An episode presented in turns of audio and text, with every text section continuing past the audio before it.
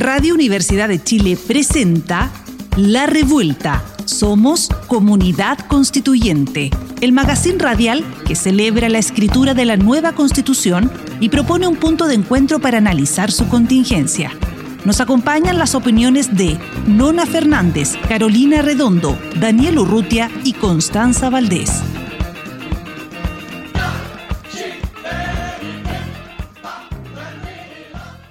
Buenas tardes, gente revuelta, ¿cómo están en este día frío, frío, frío, por lo menos aquí en Santiago? ¿Cómo ha ido la vida? ¿Cómo ha estado esta semana? Esta tremenda semana que hemos tenido. Estoy aquí, soy Nona Fernández, estoy aquí con ustedes y estoy con mis compañeras queridas, nada más ni nada menos que doña Catalina de la neta. ¿Cómo estás, Cata? ¿Cómo ha ido? muy bien, aquí eh, el lunes terminó la convención, así que en la neta estamos reestructurando todo, pero continuamos con todo el power para seguir informando sobre este proceso constitucional. Así que y agradecida también de estar acá nuevamente con ustedes. No, qué más, qué honor para nosotras tenerte aquí, Cata, y tener un pedacito de la neta con nosotras, creernos la neta por un rato.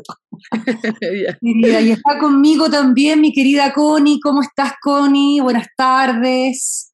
Buenas tardes, ¿cómo están ustedes? Yo bien. Que me alegro, sí, bien, bien. Quiero, para, para seguir con esto, se dan cuenta que yo estoy con un ánimo, pero así ya apabullante, insoportable. Vamos a partir con las deudas. Lo primero que nada, siempre partimos entregando nuestros regalos, así generosas, generosas como somos entregando nuestros regalos. Vamos a ir a entregar el regalo de nuestro concurso, hora de concurso. Y tenemos aquí a quienes ganaron las entradas para ir a ver la obra Clase de Ética de Ronald Heim, dirigida por Carolina Redondo en el Teatro Mori Bellavista, con Claudio Redondo, Jaime Omeñaca, Roxana Naranjo y Javiera Mendoza. ¿Cuándo? El 15 de julio, el próximo viernes, a las ocho y media. A ver, ¿cuál fue la frase de la semana, Cata? Cuéntanos, recuérdanos. Ya, la frase de la semana fue la siguiente. Nos tocaron momentos difíciles, como es la naturaleza, vivimos inviernos duros, pero le decimos a todos los pueblos de Chile que aquí estamos listos para florecer en la primavera. ¿Y quién lo dijo, Cata? ¿Quién lo dijo? ¿Quién dijo esta frase? La ex convencional representante del pueblo mapuche, Elisa Loncon. Exactamente. ¿Y quién fue quien ganó, quien adivinó? La verdad es que tuvimos bastante participación esta vez y el ganador es, la ganadora, perdón, arroba Pasita Barrios. Es su nickname en IG, Pasita Barrios. Durante la semana, el equipo de producción, Pasita, que estás ahí, por supuesto, escuchando la revuelta en este momento, te va a contactar para que tú puedas ir el próximo viernes 15 a ver clase de ética al Teatro Mori Bellavista. Perfecto, una vez ya saldadas nuestras deudas, entregados nuestros regalos, nos vamos entonces a nuestro foro debate, porque respetable público, esta semana no tenemos boletín de la neta. Chan, no tenemos boletín de la neta, ¿por qué? Porque bueno, esta semana, lo sabemos, la Convención Constitucional fue cerrada, terminó su trabajo, por lo tanto, todo el debate, toda la noticia que ahí estaba ocurriendo semana a semana, que la neta registraba, esta semana, bueno, la neta ya la Cata lo dijo, se fue de vacaciones. No, no están de vacaciones, ojalá. ojalá. ojalá. Pero no tenemos boletín. Pero lo que sí tenemos es ánimo de discutir, conversar y reflexionar y desmenuzar todo lo que ha pasado esta semana, porque ha sido una semana importante, semana de cierres, semana emocional, por lo menos para mí, yo he llorado un par de veces porque se cerró la convención y yo no sé ustedes chiquillas, pero yo me siento como desvacía, tremendamente desvacía. Es como que, que, llena nuestro, nuestro día a día ya eh, complejo, no sé, cuéntenme ustedes, ¿cómo lo, cómo lo han vivido? Bueno, Nona, como tú comentabas, eh, nuestro boletín terminó el día lunes 4 de julio con la entrega de la propuesta constitucional al presidente Gabriel Boric, así que nosotras igual estamos como un poco viudas de la convención, porque como, sabe la gente que, que, no, que nos lee o nos sigue como en redes sociales, nosotras seguíamos día a día todo lo que estaba pasando dentro de la convención y de un día para otro esto dejó como de, existir porque la convención se disolvió, así que ahí estamos craneándonos qué vamos a hacer en estos próximos, en estos próximos días y en estos próximos dos meses. Sin embargo, comentarle a todas y a todos quienes nos escuchan que la neta sigue por, por estos dos meses. Así que toda la información que esté pasando en este proceso constitucional, nosotras vamos a seguir acompañándolas. Así es. Oye, y bueno, yo quiero partir porque indudablemente tenemos que hablar de la ceremonia, de la ceremonia de cierre, sin duda tenemos que hablar. Yo quiero ir, remontar un poco antes de la ceremonia de cierre y contarles que nosotros como la revuelta estuvimos presentes en un acto muy bonito que se realizó el día domingo, 24 horas antes de la ceremonia de cierre, y que fue una ceremonia de entrega del, del, documento, del borrador, de la propuesta constitucional a los pueblos y a la ciudadanía. Eh, fue algo organizado por los movimientos sociales constituyentes, donde no solamente habían convencionales de los movimientos sociales, sino que también de, de, de otros conglomerados también. Eh, fue tremendamente eh, emocionante, estaba lleno de organizaciones sociales, eh, se hizo, además de tener canto, baile, qué sé yo, fue, fue en ese sentido más desordenada y más festiva que la ceremonia más oficial del día lunes, pero fue muy, muy emocionante. Tuvimos la, la suerte de estar con la, con la cara redondo animando la jornada. Y voy a decir algo que me, me dejó un poco como en shock, ¿saben? Eh, nosotras en la animación fuimos muy claras en agradecer una, dos, tres, cuatro, cinco, diez, cien veces a, a los convencionales el trabajo que habían hecho y intentamos hacer una conducción muy cariñosa también. Eh, y fuimos tan agradecidas por eso que también pensé, eh, pensé lo importante, que ellos, ellas han estado siempre trabajando muy ahí, recibiendo todo lo difícil que ha sido, recibiendo todos los dardos que le han llegado a la convención y creo que nadie les ha hecho nunca nanay. Nadie les ha hecho nanay en vivo y fue súper impactante para nosotras constatar lo importante que era eso también. Recibimos mucha, mucha gratitud. Eh, entonces creo que es algo que quienes hemos seguido a la convención y que quienes estamos muy claras en, en nuestra opción desde el inicio y ahora por supuesto, tenemos que estar constantemente haciéndolo, aplaudiendo y festejando el trabajo que han hecho. fue precioso, fue, tremendamente hermosa, se cantó, se bailó eh, y se hizo entrega del borrador simbólicamente a representantes de distintas organizaciones sociales que también hablaron ahí, era un acto lleno de banderas, Modatima, eh, eh, los colegios profesores, la agrupación de, inmigrantes, no, muchas, muchas organizaciones sociales. Fue muy, muy bonito. Y a mí me gustaría preguntarles, chiquillas, a ustedes sus opiniones sobre la ceremonia oficial. Eso me gustaría saber porque voy a decirles una cosa. Nosotras con la Dani, nuestra productora aquí presente, estábamos afuera. Estábamos afuera, entonces nos perdimos todo aquello. Lo vimos después, hay que decirlo. Pero me gustaría, seguramente ustedes, bueno, está, estaba, la Cata estaba ahí, eh, la, la Connie seguramente la vio por redes, la, siguió. Por favor, cuéntenos. Yo creo que yo, la vi por, efectivamente, por la transmisión de YouTube, la bancada YouTube, como le dice la, le dice, bueno, la expresidenta que era exconvencional, es como dura esa frase, exconvencional. Uy, sí. Como que nos duele, nos duele, me, me duele decir eso. Eh, y YouTube, mucha gente, pero también, por supuesto, mucha gente que estaba por el rechazo y que decía cualquier cosa, como simplemente como para intentar eh, menoscabar lo que era la ceremonia. Y una ceremonia muy emotiva. Eh, lamento que justamente por los contextos de aforo, los contextos de la pandemia, no, no hubiera sido más masiva. Yo creo que hubiera sido muy distinto si no estuviéramos en pandemia. Probablemente toda la gente adentro hubiera sido algo mucho más masivo, pero entendiendo también el contexto sanitario en el cual nos encontramos. Eh, a mí me gustaron mucho los discursos muchos los discursos que dieron efectivamente en este caso, eh, el, o sea, la, la presidenta, el, vicepresidente. Eh, también me gustó mucho el, el acto cívico de, de, lo que fue la firma del decreto, el decreto justamente que, que promulga, que llama plebiscito. Y también me pareció correcto que no se hiciera uso de la palabra por parte del gobierno, porque era la convención principalmente, y eso también hace esta separación Convención Constitucional, que fue un poder completamente distinto, poder constituyente, y el gobierno que es eh, una eventualidad y que significa un, periodo establecido, un poder establecido, pero no el poder constituyente que crea. Entonces fue una ceremonia bien, me pareció que fue una ceremonia bien bonita, cargada también de elementos patrióticos. Ojo, me, me impresionó eso, que también es como un gesto justamente Em, para callar esas críticas de sectores que dicen que la gente que estaba en la convención o que quiere esta nueva constitución no es patriota, no quiere el país, haciendo justamente alusión a que, como dicen estos los patriotas, que quieren votar rechazo porque eso es el verdadero patriotismo. O sea, hay una disputa política y cultural súper fuerte de eso, em, y más allá de, algunos de, algunos, de algunas situaciones como eh, vergonzosa, lo que pasó con la convencional Ruth Hurtado, entregando pasajes, bueno, ya sabemos cómo es esa gente, si en verdad no le podemos pedir más a esa gente que no va, no va a tener una tradición democrática si no son demócratas. Pero fuera de eso fue una, una ceremonia que se caracterizó, yo creo que por su elegancia, em, se caracterizó por su discurso y se caracterizó por participación de personas que nunca antes probablemente la, habían invitado a nada institucional.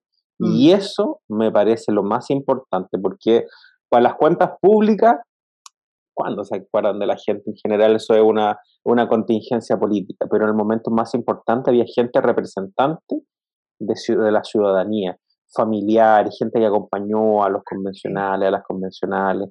Y yo creo que me quedo con eso, me quedo con una ceremonia que fue muy emocionante del principio hasta el fin. Y que uno cuando ya, cuando ya entregaron después todos los borradores a las personas, bueno, la propuesta, la nueva constitución a las personas, y se veía en el YouTube que estaban sacando la foto y sonó por última vez la música, una después quedaba como, ¿y ahora qué? Y esa es mi sensación ahora aquí. Pero venimos, por supuesto, con la campaña. Sí, sí. Vamos a tener harto, con qué llenar este vacío. Sí. Cata, ¿tú estabas allá? Sí, sí, yo estaba en terreno, estuvimos en terreno junto a Belén, Bianca y Connie, que son las otras dos periodistas, estuvieron realizando una transmisión en vivo siguiendo la ceremonia.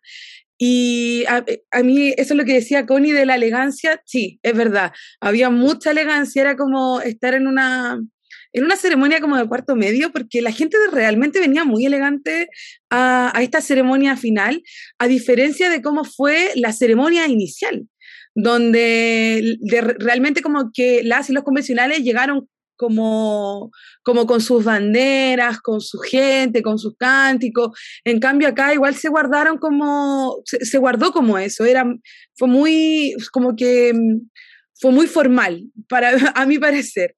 Eh, de hecho, pensé que iba a haber como más personas afuera, eh, como fue para la ceremonia inicial, habían poquitas, pero había. Y en eso también lo que decía Connie, que, que, había hartos símbolos patrios, sí, y eso fue un guiño también a las críticas que se le hicieron a la convención durante todo el proceso, o sea, su salida al Bio, Bio su salida a Antofagasta, la ceremonia inicial, donde se les criticó que no, que no había, que no habían banderas nacionales, de que no se cantaba el himno, o sea, el himno en esta ceremonia se cantó dos veces y fue interpretado por la Fundación de Orquestas Juveniles e Infantiles de Chile y por último por Valentín Trujillo. Pero se cantó dos veces y también en, en su discurso final, el, el ex vicepresidente Gaspar Domínguez también le hizo como un guiño a estos símbolos patrios y también criticó a, a quienes han sido como súper críticos en torno como a, a, los símbolos patrios, ya también se han, han, abanderado como con esto, y que han desinformado también el proceso. Y aquí igual me gustaría citarlo porque encuentro que es realmente una muy buena intervención, que él dice que amar la patria es mucho más que los emblemas, es amar y respetar a las personas que lo componen, esto es darle al pueblo la soberanía de escribir sus propias reglas, el poder de definir su futuro, escribir una constitución democrática que fortalezca la protección de derechos, es un profundo acto de patriotismo. O sea, esta afirmación que realiza Domínguez para mí uno es una crítica a los sectores de derecha que se han abanderado en torno a los símbolos patrios, pero también es una crítica a quienes em, eh, eh, están hoy día como abanderándose no tan solo por el rechazo, sino también por abrir una tercera vía, por así decirlo, un nuevo proceso constituyente que, que nadie sabe exactamente qué va a ser ese proceso constituyente si es que se abre. Entonces, a mí esa frase, la verdad, me gustó bastante del, discurso de Gaspar Domínguez y es lo que yo destaco. Sí, y sabes que en el acto de movimientos sociales, que Gaspar también estuvo presente, dijo algo muy similar, y, la recuerdo la frase porque yo misma la tuiteé ahí en, en, vivo, y decía que el patriotismo no era necesariamente o no era únicamente, no, se guardaba solamente en los signos patrios como la bandera o el himno, sino que estaba fundamentalmente en el cuidado de nuestra democracia.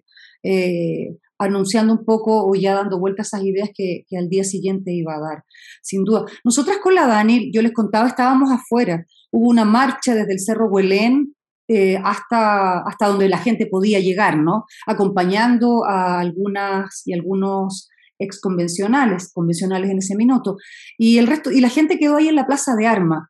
Eh, y debo decir, tuvimos, tuvimos un rato ahí, había muchas organizaciones sociales, gente, gente independiente que estaba ahí también, eh, pero ¿saben qué eché de menos yo?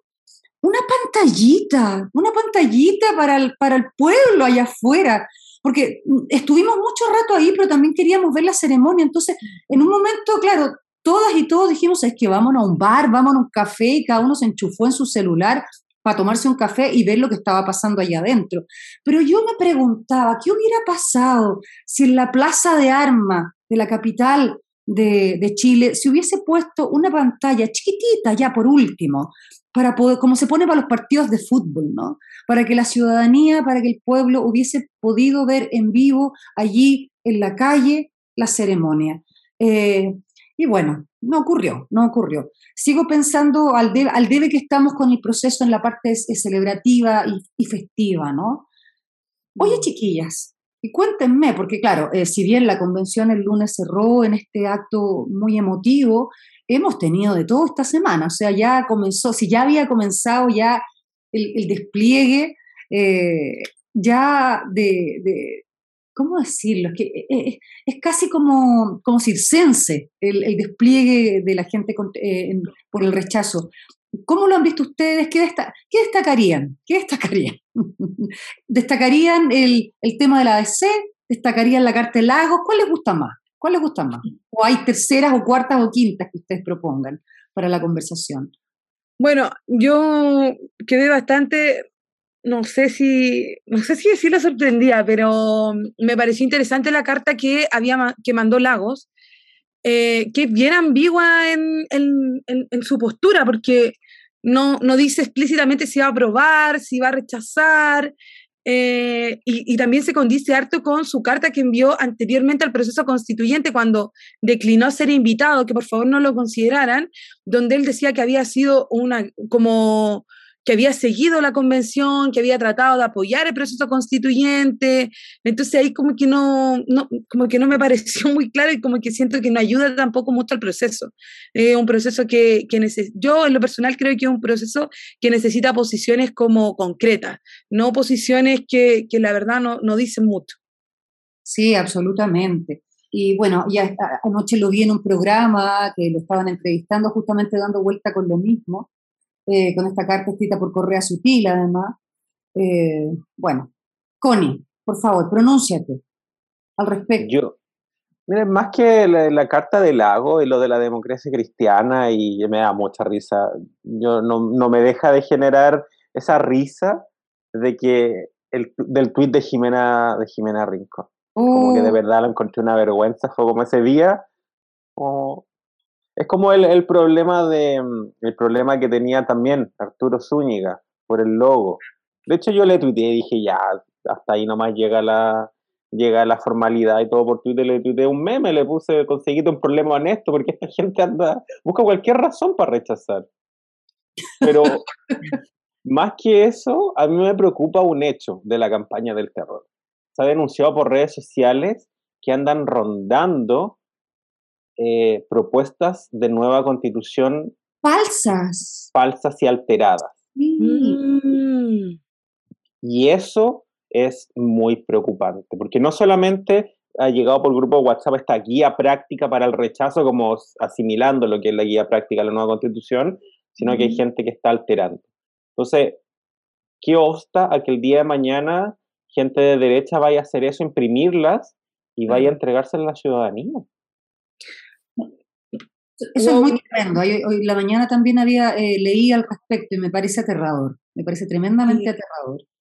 Sí, yo no tenía ni idea, la verdad, y de hecho esa era una de las cosas que yo quería destacar, porque en la neta, como en nuestras redes sociales, nos han preguntado bastante dónde conseguir eh, la propuesta constitucional. Hay un gran interés por, por, por leerla, por conseguirla y también por, por compartírsela a otras personas. Con, contarles que eh, Chile Convención .cl es la página oficial de lo que era la Convención Constitucional y cuando ustedes ingresan a esa página web, lo primero que les va a salir es un banner diciéndoles que la propuesta ya se encuentra disponible, así que ustedes hacen clic ahí y les va a salir inmediatamente una ventana con el PDF. Esa es la propuesta definitiva. Así que ustedes la puedan descargar como para leerla en el, celular, en los viajes durante el metro, o dejarla en su computador y revisar ciertos artículos que a ustedes les interesa. Y junto con eso, me gustaría también comentarles que em, Editorial Loom eh, sacó eh, impresiones de la propuesta y están a un precio que yo considero justo 3.500 pesos muy barato, sí. Se puede conseguir online o en su librería. Nosotras ayer llamamos para preguntar, porque bastante gente nos estaba comentando y me gustó mucho cuando me contestaron que me dijeron que habían tenido filas de gente comprando la propuesta. O sea, realmente hay un interés por, por tenerla.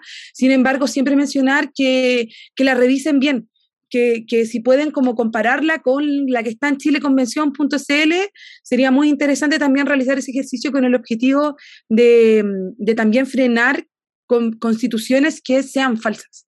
Sí, y creo que frente, si llegamos a, a, encontrar alguna o a toparnos con una constitución alterada, habría que hacer inmediatamente una denuncia. No sé a dónde, Connie, ¿a dónde puedo denunciar eso?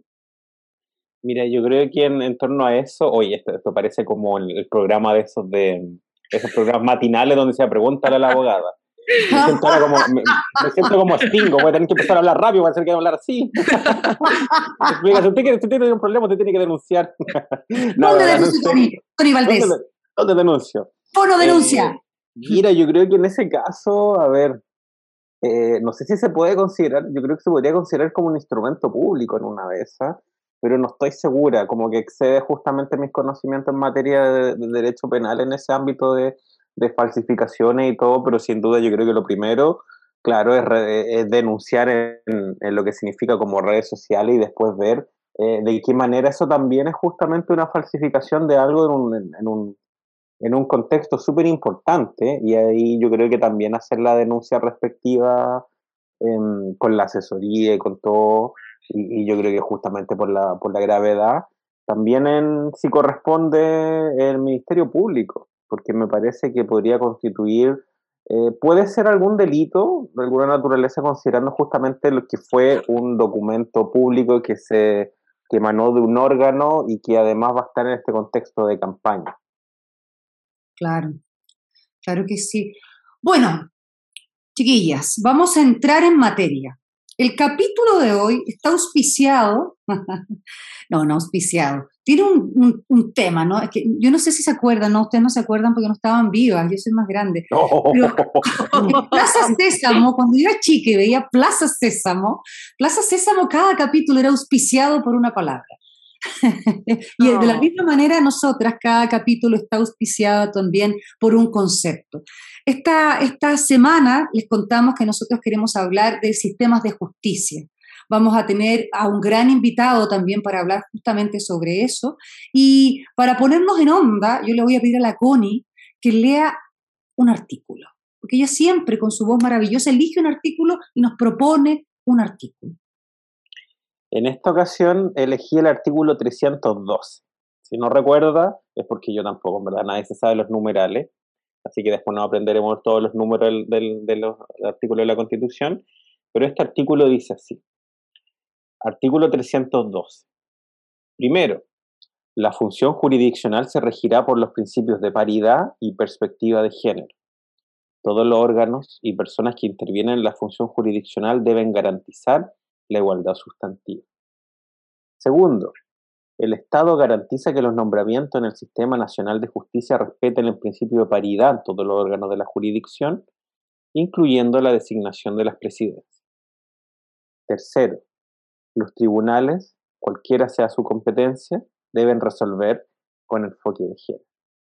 Y cuarto, los sistemas de justicia deben adoptar todas las medidas para prevenir, sancionar y erradicar la violencia contra mujeres diversidades y disidencias sexuales y de género en todas sus manifestaciones y ámbitos. Wow. Qué importante y qué, y qué revolucionario para la justicia que hemos tenido hasta ahora, ¿no? Completamente revolucionario. Esto nunca, se, nunca había tenido un reconocimiento en nuestro sistema democrático. El tema de la paridad, de la perspectiva de género, menos que los sistemas de justicia deben erradicar la violencia, porque, ojo, es muy común, especialmente en violencia intrafamiliar, que los jueces y juezas de familia reproduzcan estereotipos de género y aún más reproduzcan justamente prejuicios en torno a la violencia, pensión alimenticia, en lo que es el cuidado personal, eh, y me parece de manera grave, incluso en los ámbitos de divorcio, donde los jueces y juezas tienen opiniones que una dice, oye, pero esto es como violencia de género, donde creen, jueces y juezas creen que el feminismo es el machismo, pero al revés. Entonces, con esto yo creo que avanzamos, pero a pasos agigantados, a una justicia con perspectiva de género. Eh, absolutamente, y eso habilita realmente la posibilidad de cambios eh, en términos de lo que significa para la gente, para el día a día de la gente. Por supuesto, no va a ocurrir mañana, pero con esta perspectiva vamos a ir dándonos cuenta eh, de, de los cambios, ¿no? Niñas, vamos a nuestra sección el silabario constituyente.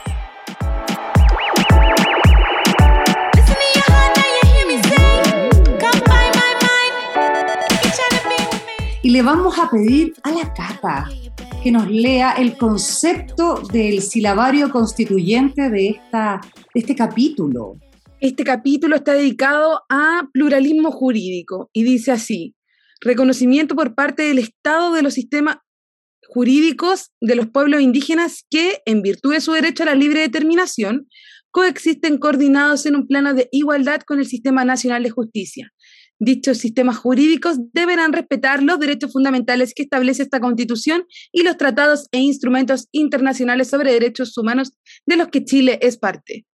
Exactamente. Y ahora, muchas gracias Cata, nos vamos a una pausa y a la vuelta, gente revuelta, vamos a seguir conversando sobre sistemas de justicia y vamos a tener nada más ni nada menos que a Cristian Viera, el ex convencional Cristian Viera. Los esperamos, las esperamos, les esperamos. a la vuelta. Sigue en la revuelta. Somos comunidad constituyente. Radio Universidad de Chile 102.5 FM.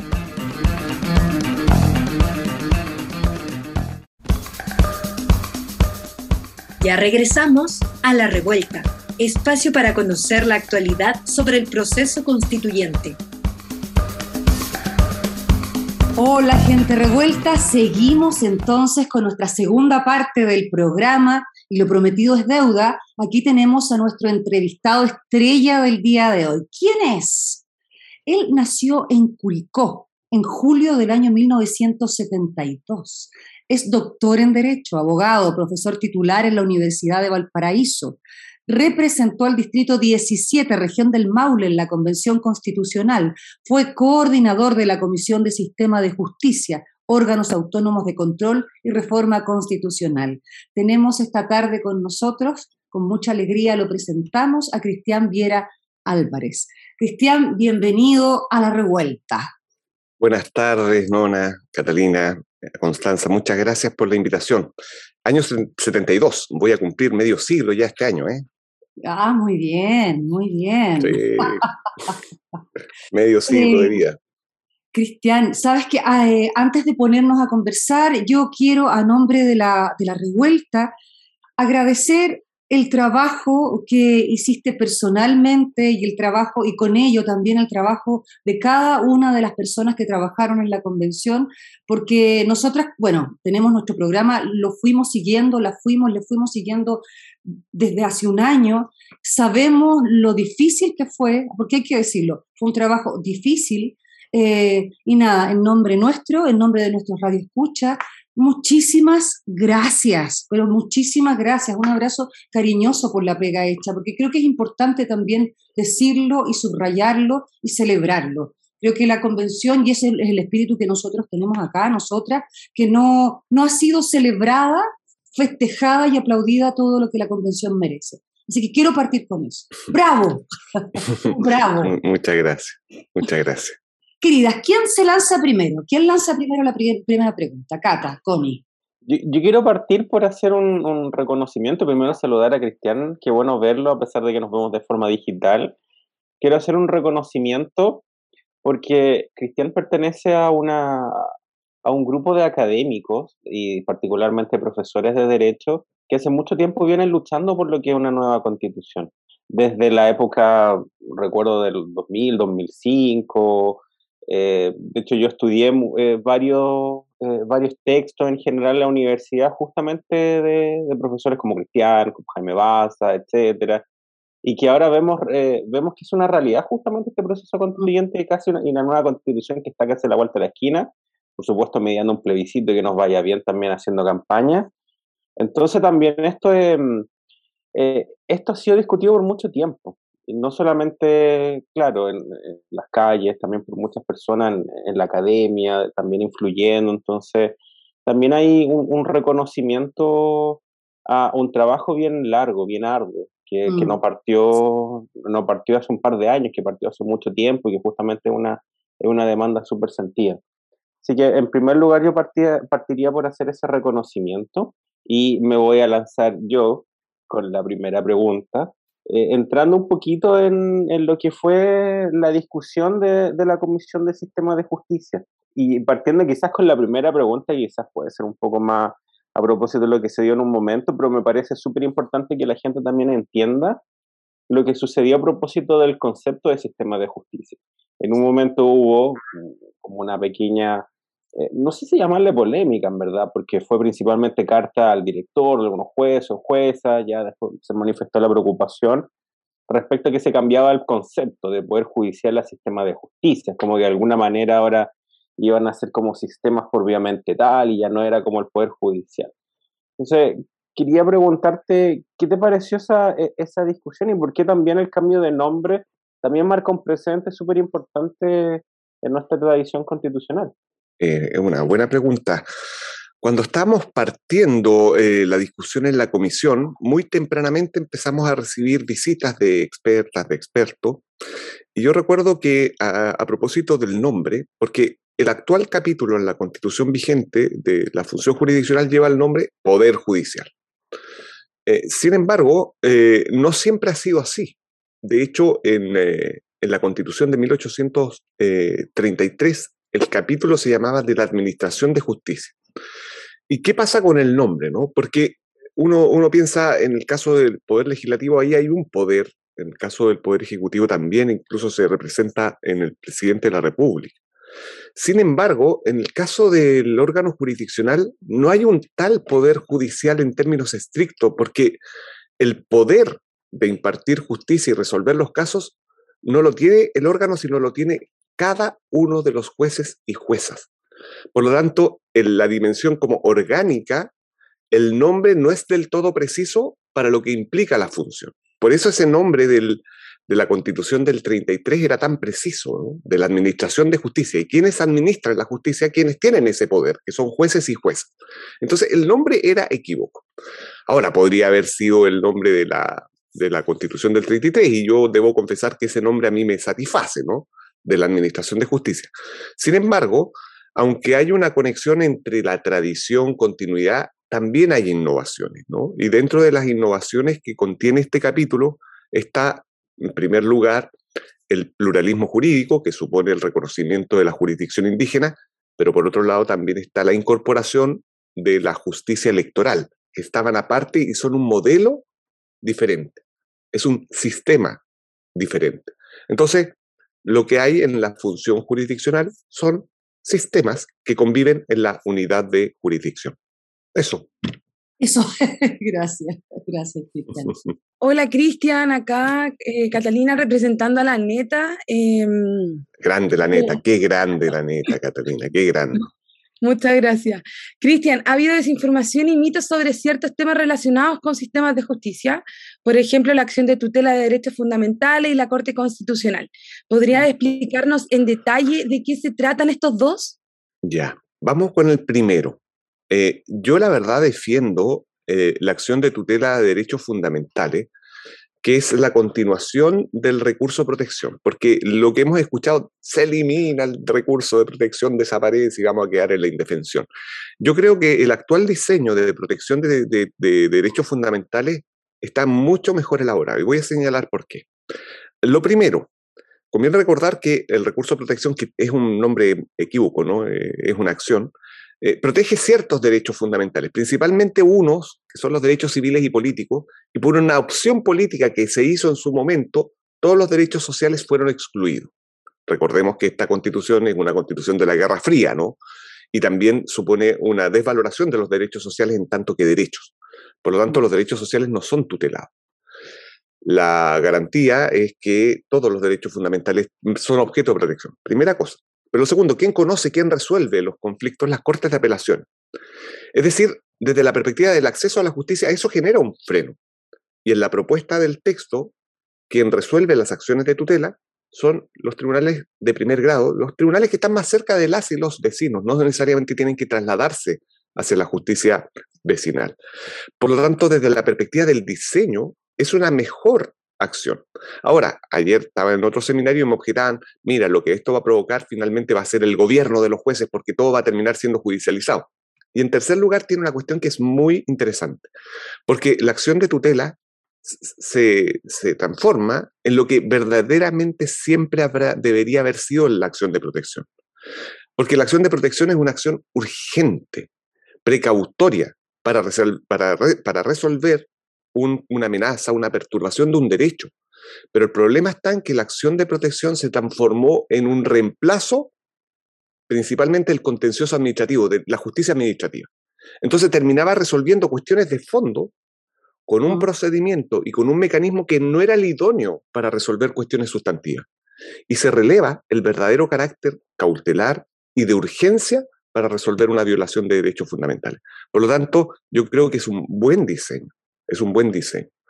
Y en cuanto a la Corte Constitucional, ahí hay una modificación muy importante, partiendo por su nombre. Tribunal Constitucional pasa a ser Corte Constitucional. Y la Corte Constitucional tenía eh, una patología muy, muy relevante y que es la que llevó a que el Tribunal Constitucional se transformara en un legislador negativo, es decir, la tercera Cámara.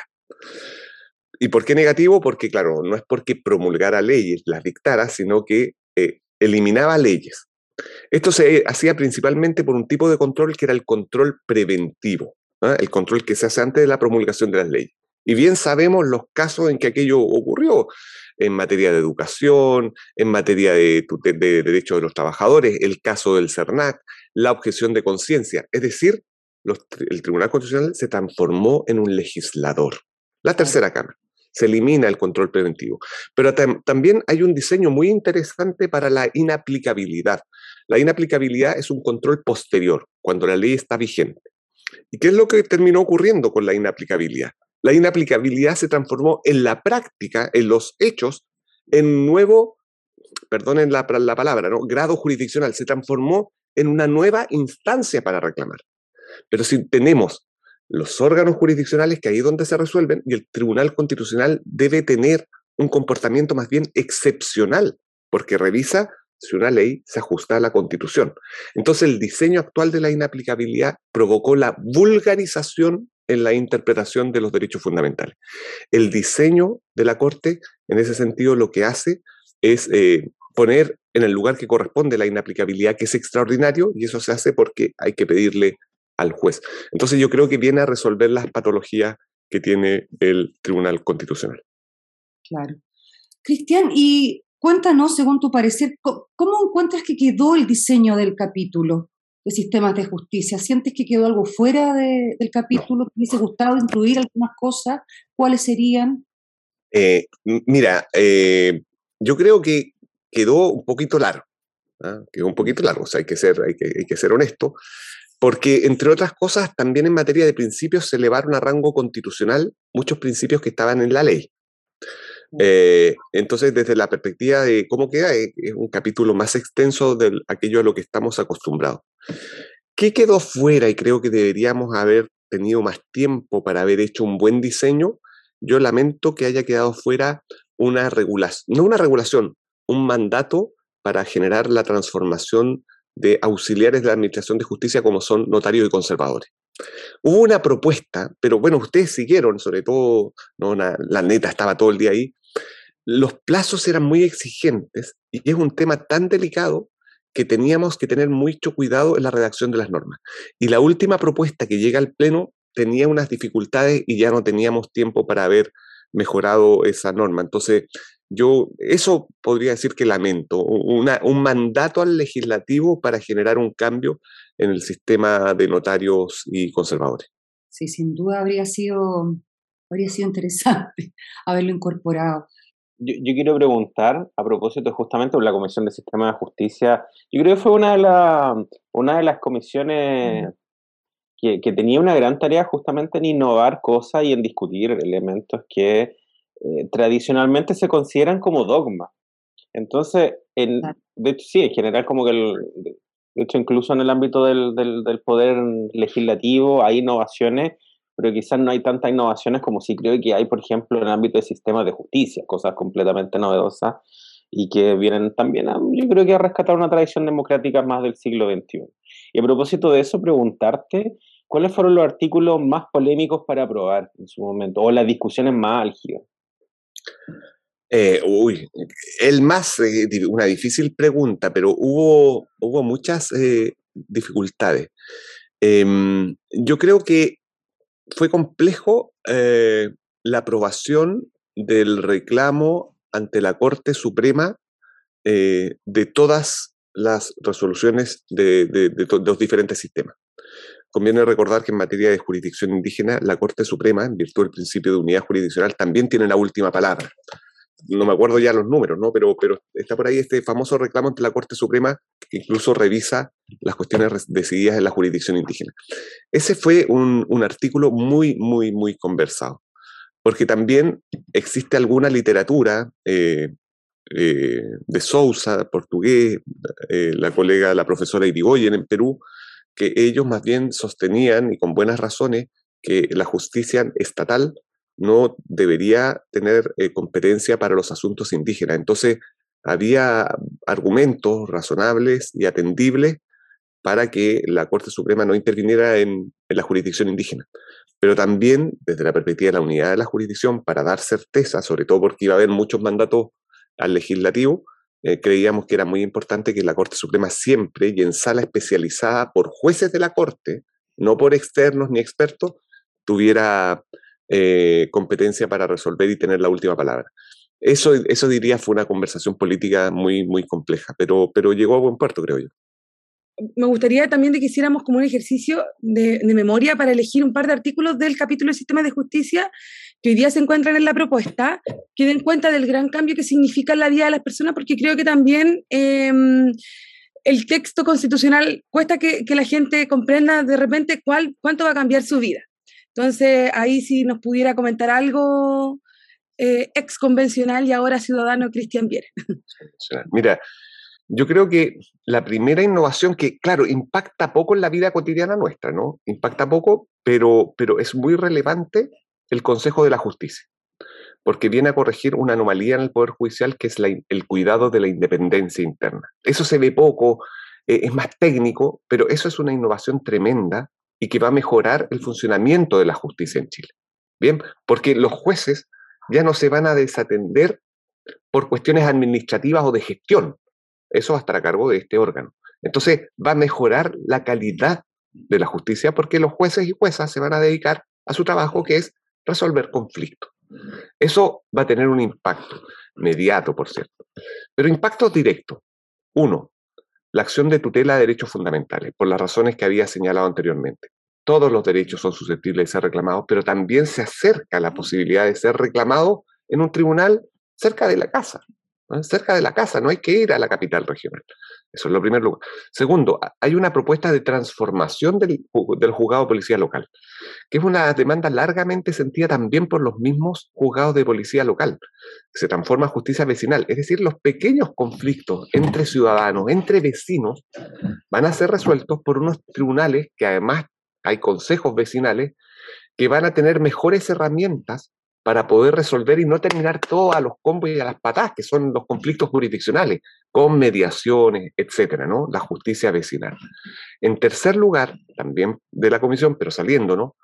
En términos democráticos, la Corte Constitucional va a tener el lugar que merece y no va a saltarse la deliberación ciudadana que hacemos nosotros y nosotras por medio de mecanismos y atribuciones que en eso la transformaron, ¿no? Yo creo que la transformación de la Corte Constitucional también es una buena cosa que va a impactar a la salud democrática del país. Y en último lugar, que eh, desde la perspectiva de los problemas con la administración del Estado, hay una larga y sentida demanda por una jurisdicción especial, que es la jurisdicción administrativa. Bueno, esto mm. existió, ¿no? En la Constitución del 25 está la referencia a los tribunales administrativos que nunca se crearon pero aquí los mandatos son, son más expresos, con una referencia explícita, pero además con una norma transitoria que establece plazos para la instalación de estos tribunales. Y eso va a ser una jurisdicción especializada y que va a resolver los conflictos que tengamos con la administración. Claro. Oye, Cristian, y en, y en relación a la, a la imparcialidad, el asunto de los nombramientos judiciales, con la ¿Cómo, ¿Cómo, quedó articulado en, en, la propuesta constitucional? ¿Cómo ¿Se resguarda la imparcialidad? Sí, eh, y la, la, imparcialidad y también la independencia. Ahí aparece un órgano nuevo que es una innovación muy grande, que es el Consejo de la Justicia. Este órgano está encargado de la eh, designación de jueces, juezas, pero también de los funcionarios, de los integrantes del Poder Judicial, podríamos decir. Primera cosa. Pero segundo, también califica, mm, cuida la disciplina al interior del órgano jurisdiccional. ¿Dónde se radica hoy eso? La designación se radica en un sistema en que interviene el órgano jurisdiccional, pero también el sistema político, a través del presidente, en el caso de la Corte Suprema, incluso del Senado. Y tratándose de las disciplinas, es decir, las calificaciones, las evaluaciones, está a cargo de eh, las Cortes, Cortes de Apelaciones, pero también la Corte Suprema. Y, yo creo que en ese sentido, al sacar de la función interna estas, eh, estas facultades, estas atribuciones, lo que va a mejorar es la independencia interna de los jueces y las juezas. Con todo, hay, hay, una crítica que yo he escuchado mucho, y de hecho ayer la abordaba en un seminario que estaba invitado, que dijo que decía algo así como se iba a politizar ahora la designación de los jueces, porque este Consejo de la Justicia tiene cinco integrantes que son eh, designados por el, por el presidente con un acuerdo de la, del, del, del Congreso de Diputados y Diputadas y la Cámara de las Regiones se va a politizar. No sé si han escuchado esa crítica. Y, yo creo que esa crítica es muy injusta porque si hay un lugar de politización en las designaciones con el actual modelo. De hecho, yo me acuerdo, no sé si ustedes lo recordarán, cuando estaba empezando la segunda administración del presidente Piñera, el ministro de Justicia de la época dijo, hay que netear, hay que netear el Poder Judicial. ¿Se acuerdan? No? Fue muy tempranamente. ¿Qué significa netear? Vamos a tener que equiparar, porque los gobiernos de la concertación en la nueva mayoría habían designado muchos jueces, hay que equiparar la cancha, netear, con designación política, porque designa al presidente. O sea, ¿qué más politizado que eso? Ah, Hoy día son 5 de 17, pero además los requisitos que se establecen en el texto para esos cinco son muy robustos. Concurso público, interviene alta dirección pública y además eh, profesionales de comprobada idoneidad, no solamente eh, curricular, sino que profesional. Entonces yo creo que está a buen resguardo y se neutraliza la politización en términos partisanos, ¿no? Del político partidista, etc. Claro, claro que sí. Oye, Cristian, eh, yéndonos a la, a la, última pregunta, y bueno, y a propósito, eh, abordaste justamente casi todos los temas que teníamos en, en pauta sobre el capítulo del sistema de justicia. De hecho, te íbamos a hacer una pregunta particular respecto a la justicia vecinal, porque creemos que también acerca mucho más democráticamente el acceso a la justicia. Hoy día los juzgados de policía local son inalcanzables, en verdad también se transforman en una problemática, cualquier eh, asunto de, resolución de conflicto que pueda ser local, si genera un problema y con la justicia vecinal yo creo que eh, eso puede cambiar y bueno, también abordamos lo que significa la Corte Constitucional, porque mucha gente probablemente no conoce especialmente el diseño de capítulos que quizás son más técnicos, pero son fundamentales el día de mañana para nuestra democracia. Y en ese contexto, de a propósito de todo lo que hemos conversado, de cómo ves eh, esta propuesta de nueva constitución, que ya no es borrador, es propuesta de nueva constitución, em, preguntarte qué le diría a la ciudadanía, a las personas que nos escuchan o que nos van a escuchar, por qué debiéramos aprobar este texto constitucional el 4 de septiembre. Eh, en términos del capítulo Sistema eh, de Justicia, contiene innovaciones institucionales que pueden mejorar eh, la salud como del sistema político en general. Pero yo creo que esa pregunta excede el capítulo, ¿ah? excede el capítulo. Y, yo creo que el corazón de la disputa constitucional es una disputa política y tiene que ver con nuestro modelo de convivencia. Yo creo que las razones principales que habilitaron el proceso constituyente son razones políticos, sociales, económicas, ¿ah? que tiene que ver, yo sintetizaba en un texto que escribí por ahí, con desigualdad en las condiciones materiales de nuestra existencia. Lo que está en juego es superar la constitución neoliberal para transformarnos en un Estado social y democrático de derecho. Y no significa que de aprobarse el texto el día de mañana se van a resolver nuestros problemas. El punto está en que se habilita la posibilidad del cambio, cosa que hoy día es imposible. Entonces, yo creo que las razones por las cuales yo voy a aprobar y con convicción, no solamente porque creo que es un buen texto, sino que porque tenemos la posibilidad cierta de poder construir un país más justo, con mayor justicia social, igualdad y libertad, y disputar esta constitución que tiene en su corazón el neoliberalismo que entrega todos nuestros derechos sociales a ser entregados al mercado porque se entienden como bienes de consumo. Esa yo creo que es el corazón de la disputa constitucional y por eso la oposición, aunque no se visibilice, porque no se expresa esa verdadera intención, eso es lo que genera la disputa, porque se puede superar el canon neoliberal. ¡Bravo! Deberíamos tener cortinas aquí, cortinas de aplausos y Querido Cristian, eh, muchísimas gracias por tus palabras, muchas gracias por tu tiempo. Vuelvo a agradecer también el trabajo en la convención. Esta semana ha sido para todas muy emocionante por el cierre. Eh, imagino cómo debe haber sido para ustedes, sin duda. Y nada, un abrazo grande Muchas, muchas gracias. Gracias totales, como decía el maestro mm. Será. No, gracias a ustedes por la invitación y buenas tardes a todos y todas las auditoras de la radio. Y bueno, siempre disponible, ¿no? Cuando quieran, encantado. Muchas gracias. Muchas gracias. Gracias. Oye, pero qué buena entrevista, qué, qué gigante y qué claro y qué lúcido, eh, Cristian. De verdad eh, quedé como muy impactada. Em, y chiquillas, chiquillas, tenemos ahora nuestro concurso para cerrar nuestro programa, ¿no es cierto? Tenemos, ¿qué tenemos de premio? Primero vamos a decir cuál es el premio que se va a ganar la persona que va a poder adivinar quién dijo la frase. Se va a ganar nada más ni nada menos que un libro. La ola viene de vuelta. Extractos de entrevistas de Gladys Marín, recién salido del horno por la editorial alquimia. Así que atención mundo revuelto porque alguien tiene que adivinar la frase de la semana que dice así, Connie, ¿cómo dice? Amar la patria es mucho más que los emblemas, es amar y respetar a las personas que la componen.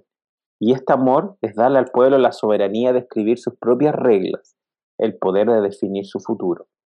Escribir una constitución democrática que fortalezca la protección de los derechos es un profundo acto de patriotismo. Mm, buenísima, buenísima frase.